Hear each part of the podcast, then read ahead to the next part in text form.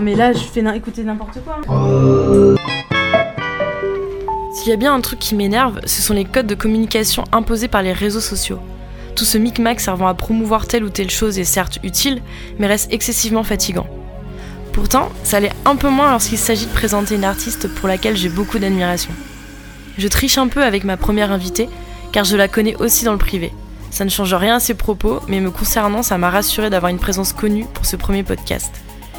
Car Claude Violente est humaine et sincère, comme sa musique. Elle bouscule les codes, les genres et tout ce qui touche à la norme.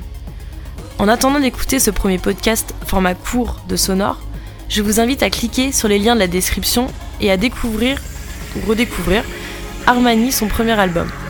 Alors rendez-vous le 6 octobre à 17h. Bise